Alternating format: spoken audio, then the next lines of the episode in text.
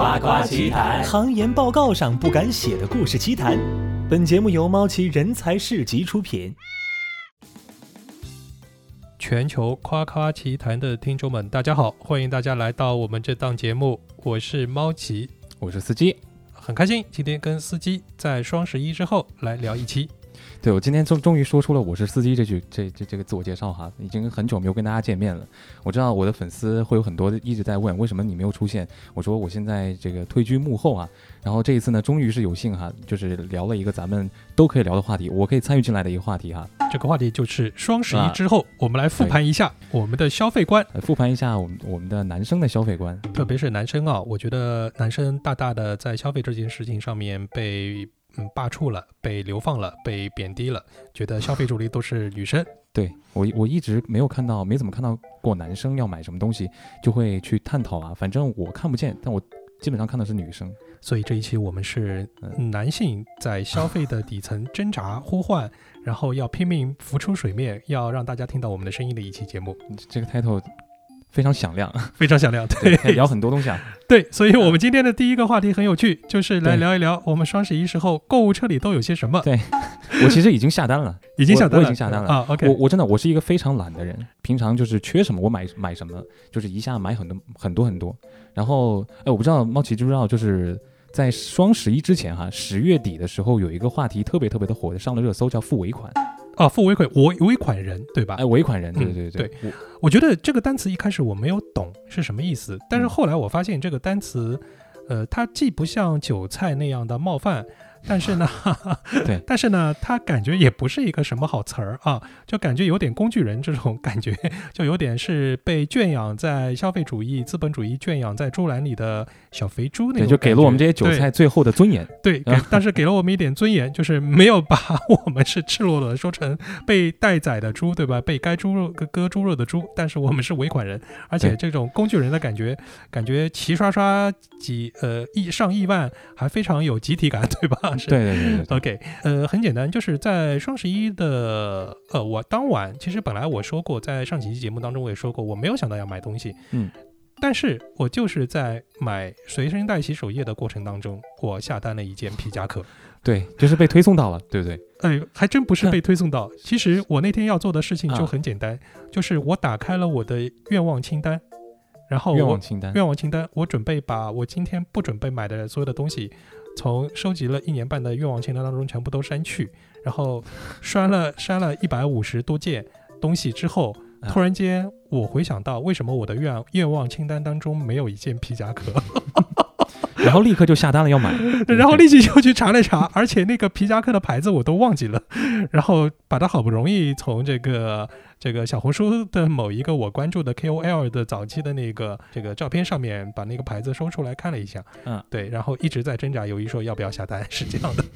所以我发现便宜了一千块，哦，还是买吧。所以男男生还是会买服装的，在双十一的时候，你知道我下单的其实最多就是服装，最最多还是服装，对吧？OK，所以发现男性好像消费。这个食品啊、饮料啊，或者这种快消的东西并不多啊，基本上都是大件的东西、大件货啊。对对对，是电器呃，就比如说那些三 C 产品啊，电脑啊，什么什么各种各样的，像我就会买一些像呃像这种设备啊、乐器啊什么的。是司机是九零后对吧？对对，九零后。对，然后那个我们我们其实平时一直也挺喜欢的一个播客，就是 Jasper 的忽左忽右。啊，然后这次播忽左忽右有一个著名的主播，也是九零年左右啊，八零后九零九零不到，呃呃九零多一点，然后叫这个陈老师是叫陈衍良嘛，然后我们在在一个大家的听友群四百多人，然后当天晚上我就。开玩笑的 Q 了一下陈老师，我说很想看一下您的购物车里到底都有什么，然后没想到秒回陈老师秒回就截了一张他的截了一张图，对，所以大家是不是很有兴趣知道这个？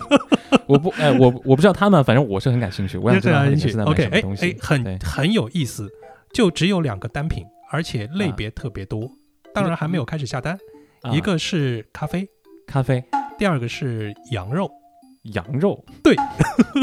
然后那天晚上整个群当中就没有探讨过多的社会科学类的话题和时政话题，呃，全部这个历史话题也没有，全部在聊哪里的羊肉好呃吃大？家都在聊吃的了，哪里的羊肉好吃？所以男生这个终极的奥义还是说要要吃啊，要要去喝啊什么的。是，对所以那天晚上感觉好像四百多人的群里边的女生好像出现了不太多，都是一帮呃嗯各个年龄阶段的男生在聊 对 哪里的羊肉好吃，北京哪里的馆子好吃，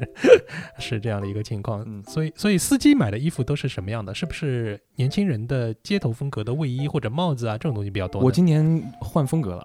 哦换风格了，啊对对对对换换成啥我风格？我是因为去了一趟成都，然后别人说为什么你没有一件大衣嘛？我确实没有大衣，我一直不尝试那些，然后发现我自己好像也上了年纪，然啊后最近也打算把头发留长啊，就就是把自己打扮的更加成熟一些，所以就下单了很多很多的大衣，然后。哎，你知道我的我下单的方式？我觉得，我觉得男生很多下单的方式可能都是这样，呃，特别是那种单身的，因为你有女朋友的话，他会让女朋友来挑，然后基本上就会很放心。嗯，就是买完东西之后要分享给女朋友看一眼，对吧？得到一下认可，对吧？呃省得就是买完之后穿出去，然后被我哎，痛打，对吧我我觉得？大部分都是女朋友帮男朋友挑，男朋友去付款就 OK 了。啊，就是我们逃不掉尾款人的命运，对吧？我觉得男生可能是付钱的，但是像我这种更就更惨了，还要自己去挑嘛。然后我自己的眼光审美可能就确实没有那么高，所以我就会买很多，然后试了以后再去退。哦，这种是这样，对对对，对对对，所以就大衣是那种呃毛料的呢的大衣，对吧？什么大衣都有啊，什么大衣都有就想试一下，看自己适合什么吧。啊。那为什么我记得你那个上几个星期去成都的时候，天气其实根本并不寒冷哎，为什么突然间有人 Q 你说朋友给你建议说要买大衣呢？对，就是我发现自己没有大衣，就有朋友因为他穿着大衣嘛，啊，然后他就说你为什么不也整一件？你就是我我可能是被 diss 了吧？明白，就是就是文艺青年见你，文艺青年觉得应该文艺青年穿大对对衣。对文艺青年，你作为一个歌手，作为一个创作创作人，作为一个作为一个播客的主播，为什么不穿大衣，对吧？为什么头发是短的？对，对，要是有我的粉丝听到，他如果说也在听直播的，他应该深刻的记得，我有一次在直播的时候，我还去问我的粉丝，我粉丝都是女孩嘛，我就问，哎，你们觉得这一件好不好看？我身边确实没有什么女性朋友，就是可以去问，我就只能找一些女女粉丝过来拉过来问一下。啊，那延展话题就是延展话题就是你的粉丝群当中可能比较得罪啊，冒昧啊，你的粉丝群当中的女粉丝们，她们的品味怎么样？向你的推荐怎么样？还真不错，你知道，其实最后我特别怕他们吵起来，因为其实女生的话可能会有各种各样的审美，他们会开始去怎么说呢？他们会会开始去商量、去讨论，然后我还是很巧妙的把它终止了这个话题，继续我的这个唱歌啊什么的，对，音乐话题对吧？还是要保持自己的 群主题和人设对吧？对对对，没错没错。挺有意思的。呃，所以大一是当中的一个大的品类，其他还有什么吗？其他还有就是，哎，对我还买了咖啡，因为我我好像最近养成了一个早上喝咖啡的习惯。啊，咖啡开始对咖啡因有了一些依赖，对吧？对对对对，所以你的咖啡是那种挂耳的吗？还是怎么样的呢我？买我还专门买了一个咖啡机，哦，还专门买了一个咖啡机，哦，好棒！这个话题可以一点。可以可以 OK 啊，但是咖啡机不光是精致吧，咖啡机更多是呃，还有一个是是更专业吧，让咖啡嗯更好喝，对吧？对对是对对对 OK，所以你买的是咖啡豆吗？还是直接买咖啡粉去？对我买的咖啡那个，它好像是磨成是那种沙，啊，磨成咖啡咖啡粗颗粒的沙，对吧？对对对对是对 OK，明白。啊，蛮有意思的。哎，我发现啊，之前有一个话题叫中国存不存在一万亿市咖啡市场的这样的一个潜力的市场？啊，呃，这个帖子挺红的啊，可能是 diss 了之前那个瑞幸咖啡他们的作假的这个市场，对吧？像嗯美国人去套路了一个虚假的中国的潜在的市场，然后去去产生了很多的不良的这个影响。呃，但是大家觉得可能中国人对咖啡瘾上瘾这件事情和咖啡因在中国有很多东西被就是上瘾被替代，比如被茶里边的咖啡因替代，嗯被可乐里边的咖啡因替代，其实是是不存在这么大的一个市场啊。大家一个讨论，嗯甚至于一个讨论话题上这个 LinkedIn 领英。它的那个社区当中也讨论的是挺多的，我还被邀请，虽然我没有去嗯回应啊，我在领英上面非常低调，就是是因为高冷呃 没有没有，因为领英上面是真实的自己的档案要抛出去嘛，啊，别人都知道我是谁谁谁，所以 所以感觉还是不太像其他的这个社交媒体当还是要中隐蔽一下。敢于这个扯的这么多，对吧？嗯嗯、就是就是这样的一个话题。但是我觉得，就像今年的中文播客在疫情当中重新焕发它的生命力一样啊，我觉得咖啡好像也在重新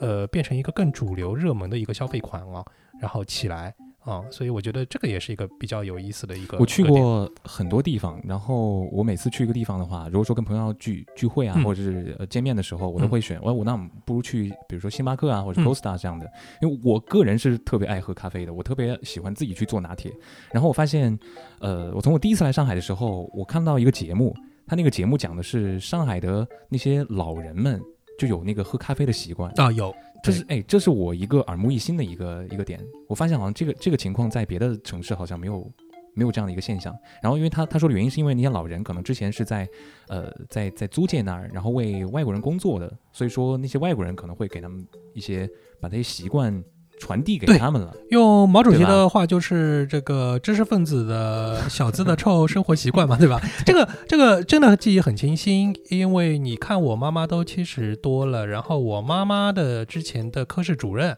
然后就是一对，他的先生也是老大学生嘛，啊，然后现在都已经去世了，对吧？然后如果活到现在的话，都可能要有九九十多岁了。然后我们那个时候去他们家做客的时候，那个时候大概我还是初中一年级还是小学五年级，我都忘记了。他们家是住在马乐公寓旁边的陕西南陕西路那边的，然后的。现在已经被拆掉了。然后去他们家饭后，他们请我喝的咖啡是呃虹吸式的那种，很麻烦的听起来很高端啊，虹吸式的那种过滤型的那啊种咖啡。它是那种就是上面有一个对，有杯有一个滤杯是往下滴往下的滴的，是是那种很奇怪的一个一个东西，但是呢，它也看上去并不是那么的好看和新，对对，肯定是个老东西，当中甚至可能看得出还是经历了蛮多的这个。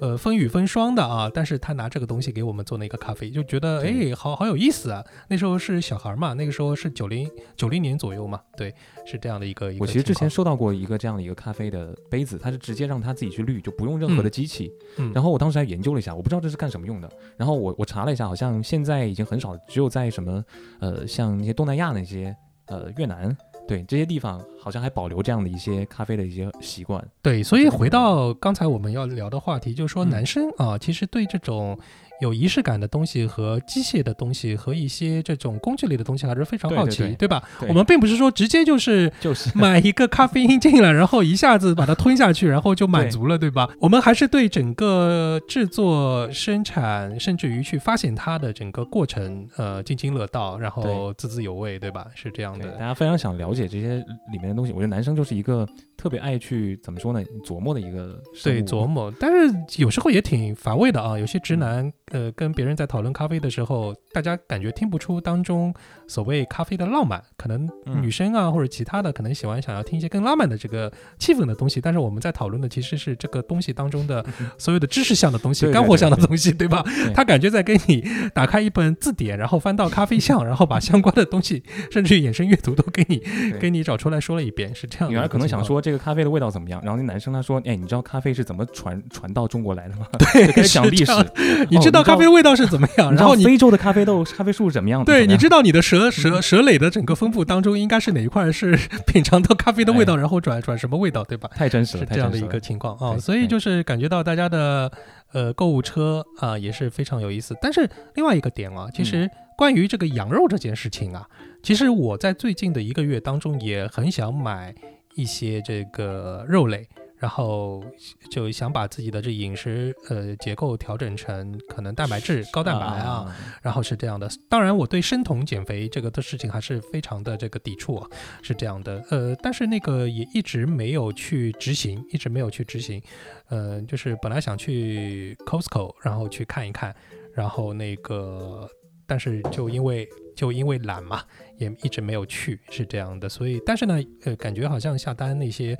呃，这个嗯双十一还是应该下单一些耐用消费品的东西，而不是食物的这个这个部分啊。是，对，我觉得是因为双十一它降价的话，它可能幅度在那些耐用消费品上，它幅度会更大，对，所以说好像更值得买。但我觉得日常生活用品也可以买，对对吧？因为我我我专门去看了一下，就是今年双十一啊，我每次都特别爱看这些数据。他说今年的话，好像健康类的，就像你说的这种减肥类的啊，可能大家都开始注重自己的这种健康啊，或是自己是不是发胖了或怎么样，啊、就是这种这种，嗯，嗯对对对对就营营养品健康？开始越来越。代餐的东西对吧？对对对或者或者怎么样的这个部分是我家里就有人好像在做这样的生意，啊，OK，就是叫怎么说来着？就是替换自己的食谱，然后达到减肥的一个功能。好吧，对，啊、这个挺有意思的，是。哎，突然间我有一些小小的这个顾虑啊，因为最近有一个词语非常流行，叫凡学。叫凡尔赛文学。对我们在这样的一个充斥消费主义的话题当中，罗列了这么多商品的名字、品类，以及我们对它的津津乐道的那种感觉，会不会被人感觉是凡学、凡尔赛体呀、呃，凡学它其实有一些呃比较根本的一些呃怎怎么说一些。一些根本的内容核心，嗯就比如说你是首先你是要抱怨的，你像我们的话是一个非常客观的在评述嘛，嗯而不是说，哎呀天哪，这个新西兰的羊肉真的太不好吃了，又贵，你说买回来我还不如什么怎么样的呢？这叫反 学。哇天哪，这个就像星期五早上我去参加公司体检，然后结束之后，医院会送一个体检之后的那个早餐，然后有一只鸡蛋、一个肉馒头加一包牛奶，然后我在吃的时候就听到旁边有退休阿姨，大家老职工了、呃又聚在一起，然后就有一个阿姨连续 Q 了两次，说：“哎呀，我家离这边非常近，因为我们体检的医院是在瑞金医院嘛，嗯卢湾分院是淮海路这边黄金地段，感觉好像他们家的这个房子在市中心，然后是不是很值钱？是那个样子的感觉啊？对是开玩笑的。凡尔赛体它它主要的核心就是想炫耀，啊，就是想要炫耀低。调而奢华，你知道吗？低调喧哗，嗯，对太棒了！我们先收敛 收敛一下，不能说太多。我觉得凡学这个东西，我们还可以再做一期，对吧？对对对是 OK。所以那个司机如果到明年的双十一又是要三百六十四天这个样子，嗯嗯，你现在心目当中觉得明年应该买一个什么大的品类吗？还是让这个思绪再飞？等到别人把这只思绪的购买的鸟把你抓回来之后，关到你的这个购物车里面。我发现好像是在成长的，因为我每年在双十一想买的东西都不太一样。呃，前前面一段时间其实双十一就买一些日常生活用品，然后这几年我开我就基本上是在买服装啊这样的，开始注重自己的打扮啊什么的。我感觉好像我老了一样，然后可能在之后可能想要在网上能够去有一些奢侈品打折，想去看一看吧，因为我还买不起，可啊，买得起，买得起再到之。后才买得起吧。对，只要不要最奢侈，最奢侈是不要你明年突然间说猫奇，我买的全部是童装，对吧？最奢侈的其实是小朋友，哦这个太对这个？太奢侈了，这个太奢侈了。咱们上期聊的那个，我真的，我我在剪辑的时候我都后怕，我说我千万不要不能有孩子，我要是再有个双胞胎，我的天呐，我我本来觉得啊，就是我小的时候去买童装的时候，我爸妈就非常非常的烦恼苦恼，因为每每年都要花钱，每年都在涨，所以说这是最奢侈的吞金行为，对吧对？OK，是对，梦霞，你没有你你有没有看到一个新闻啊？他说。双十一期间，就今年双十一啊，说那个成都的面膜的消费好像就是高过了上海。我觉得，我觉得最让我意外的其实不是成都的面膜高过，因为我在成都生活过一段时间，我知道成都那边的男生都很精致。我觉得上海为什么会在之前是面膜男性面膜消费更高的？男的用面膜也很正常，但是我觉得更有功效的应该是面泥面泥吧？对，这种就是把泥海藻泥刷在脸上就更容易哎，这个部分。就所以我觉得面膜 没有用啊，就从功效当中，面膜是个没有用的东西啊，哎，所所以是一个骗人的东西啊，我觉得是。所以所以你和或者是身边的朋友会有用过这些这些就是用啊用啊，我就觉得像外壳当中很好看的那种熊猫的那种，其实我就以前以前用嘛，但是有时候用着用着也就会忘记用，是这样的。但是但是我觉得功效挺好的，就用完之后真的觉得就是毛毛孔的这种清理，我觉得脸的光洁程度哦，真的会吗？是我会啊会，我我一直以为它是一种这种商品是像类似于智商税这种。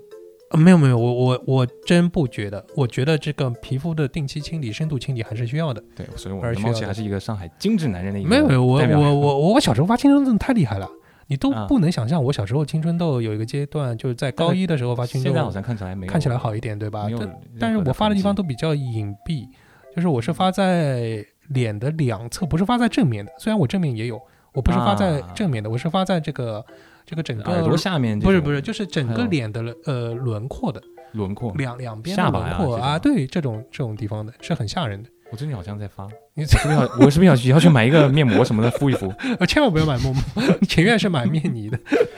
可以，我也要搜一下。我面泥对我来说是一个新的一个名词，因为欧洲人根本就不会用面膜。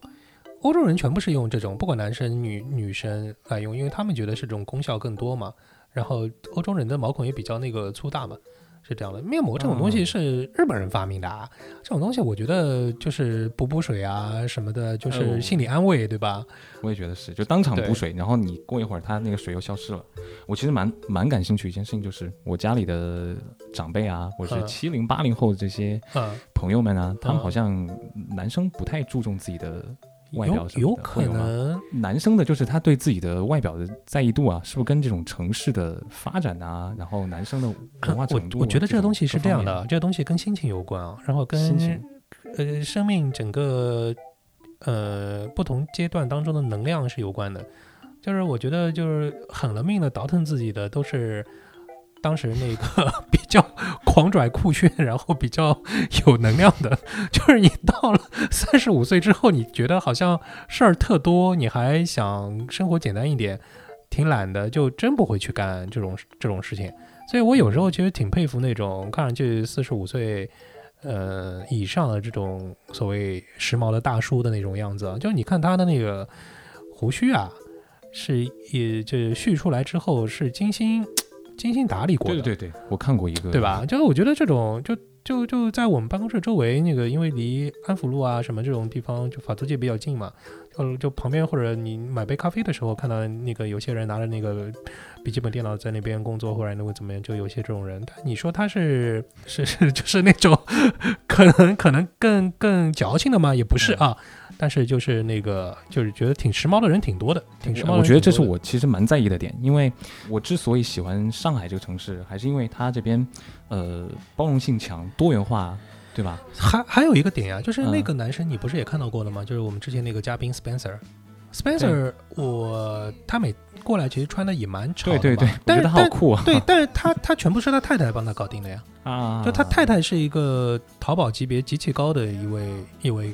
就淘宝淘淘宝的用户嘛，然后就给他买了。所以那个我我看到的时候，我说哎，那个我说那个德训鞋今年比较流行的嘛，我说这种款，我说是你自己买的啊，还是你老婆帮你买的？他说这肯定老婆买的嘛，对吧？对。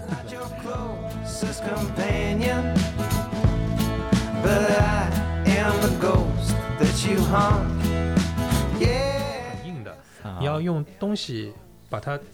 挑出来，然后。像泥一样，像陶俑一样，你把整个脸给盖住，